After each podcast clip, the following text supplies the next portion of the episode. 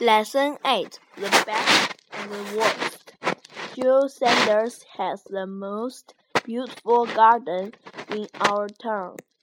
Nearly everybody enters for the next garden competition each year, but Joe wins every time.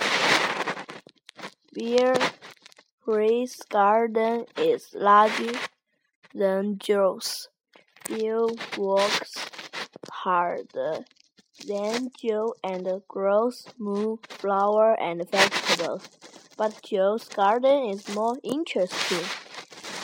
He has made neat paths and has built a wooden bridge over the a pool.